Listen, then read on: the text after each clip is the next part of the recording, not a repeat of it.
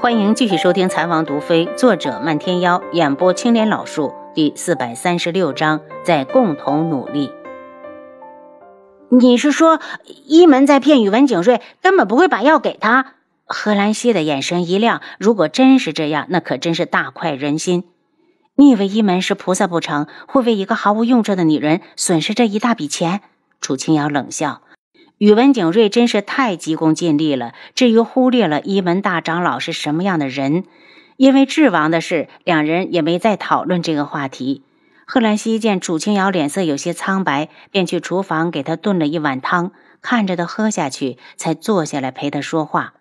楚清瑶，孟太医说智哥哥看不出来中毒，你说还有什么东西能够控制得了人？贺兰溪的话让楚清瑶一惊，眼前猛地闪现过楚景儿的身影，一定是蛊，苏如意一定是给他下蛊了。他说的又急切又惊恐。楚景儿被叶修的笛声控制时，可是一点自我都没有。如果有一天智也变成了那样，那他还活不活？他脸色变得铁青，苏如意，你惹到我，总有一天我要以其知人之道还治其人之身，把你对智所做的一切十倍百倍的还回去。苏如意这个贱人，我现在就去把他赶出智王府。贺兰溪听说智哥哥被下蛊了，立时就站了起来。你坐下。楚青瑶将他按下。这只是我的猜想。再说，就算是真的，现在没有解蛊之前，我们也没有办法。那怎么办？难道就看着智哥哥被他控制不成？目前为止，我接触到的与蛊有关的人就是楚景儿一人。当初我答应要替他解蛊，却一直没得其法。楚清瑶心急如焚，早知道有这么一天，他就早点去九月国去求取解蛊之法好了。此时就算再急，他也先确定一下到底是不是中蛊。他把七绝叫进来，让他去给七杀传话，留意王爷是不是中蛊了。如果是，肯定会有一些不同寻常的反应。其实他现在就已经有了。原本那么讨厌苏如意，现在却那么喜欢。想到这儿，他的眼神就暗了下去。贺兰溪握住他的手：“楚清瑶，你别放弃，我会一直陪着你，直到智哥哥回来。”楚清瑶眼中掠过一抹狠意，就算没人陪，她也不会放弃，永远都不会让素如意如愿。听他如此说，贺兰溪笑起来：“我就知道这哥哥不会看错人。”楚清瑶撇撇嘴：“明明是他人好，也不知道楚景儿最近去哪儿了。要是他在这儿，我们还可以打听一下蛊虫的事儿。”贺兰溪叹息。可能在九月国吧。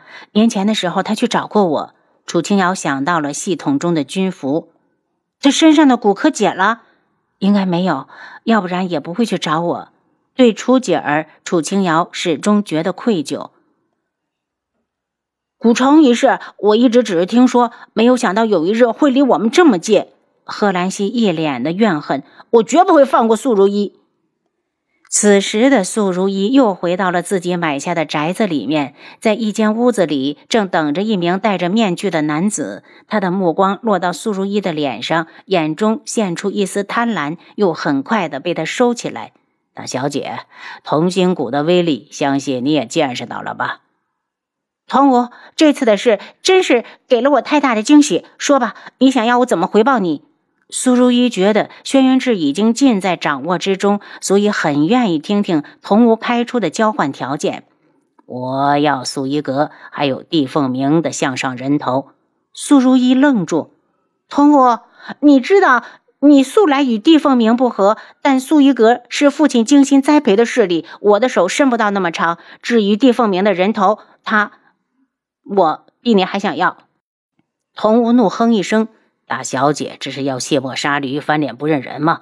还是说大小姐当日对静主所言是看上了帝凤鸣，根本就是你的心里话？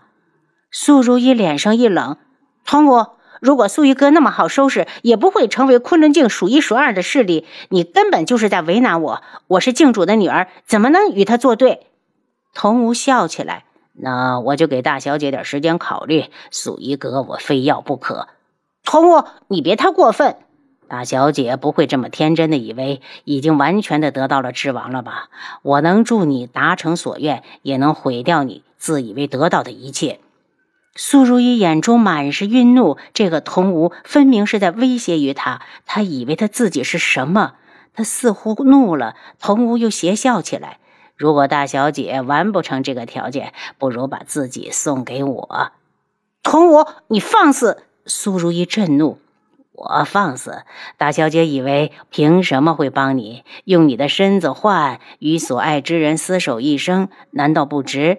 童无肆无忌惮地打量着素如一，这张总是冷冰冰的脸，艳若桃李，轻易的就能激起他心中的潜藏的黑暗。他想要征服这个女人，看看她自在自己的身下是如何的娇媚入骨。庆主的女儿呢？想想就让人激动。看出他眼中的不怀好意，素如意气愤的道：“坤一，送客。”直到坤一出来，童无才起身。那我先回去，大小姐可千万不要让我失望。见苏如意气得脸色铁青，坤一道：“大小姐为了不留后患，应该杀了童无。你以为我不知道吗？我是怕万一失手，会遭来更他更大的疯狂的报复。都说童无制毒功夫一流，据说上次父亲给智哥哥吃的毒丸就是出自他的手。那我们怎么办？就这么一直被动下去不成？”坤一气恼自己没用，坤一这事儿慢慢想。我出来有一会儿了，怕是智哥哥要寻我了。为了掩人耳目，他特意的找了两件衣服带去智王府。一进天际阁，他就看到了轩辕志站在院子里。如意，你去哪儿了？他迎上来，回隔壁去拿了两件换洗的衣裳。他满意他眼中的紧张。如意，不要离开我。轩辕志拉住他的手，带他进屋。他自己也不知道为什么，好像一时看不着他，心里就慌得要命，恨不得每时每刻都能看到他。他很不喜欢这种感觉。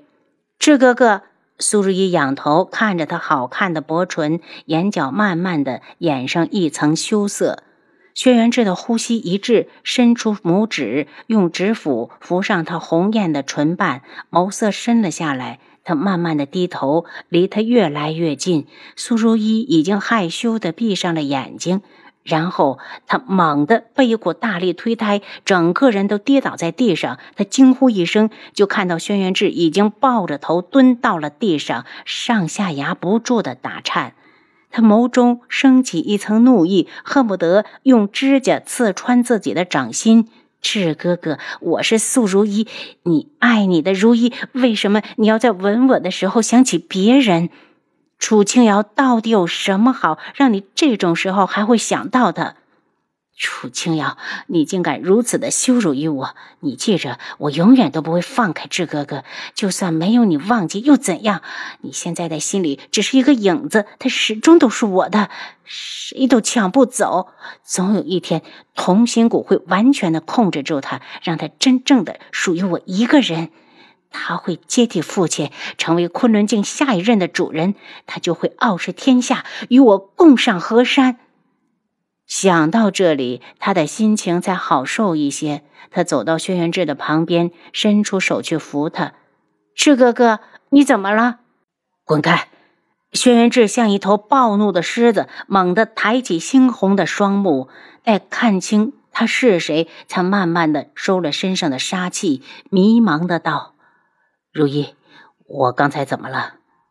志哥哥。”你是不是昨晚没有睡好？怎么走着走着竟然要睡着了？苏如意温柔的将他送到床上。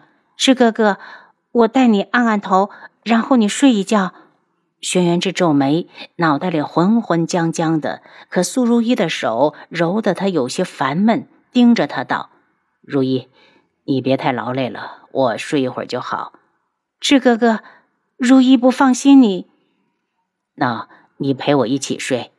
他向里挪了挪，如意心头狂喜，红着脸上了床，躺下后还故意的把头往他怀里靠了靠。志哥哥，你抱抱我。苏如意见轩辕志只是单纯的躺着，心里很失望。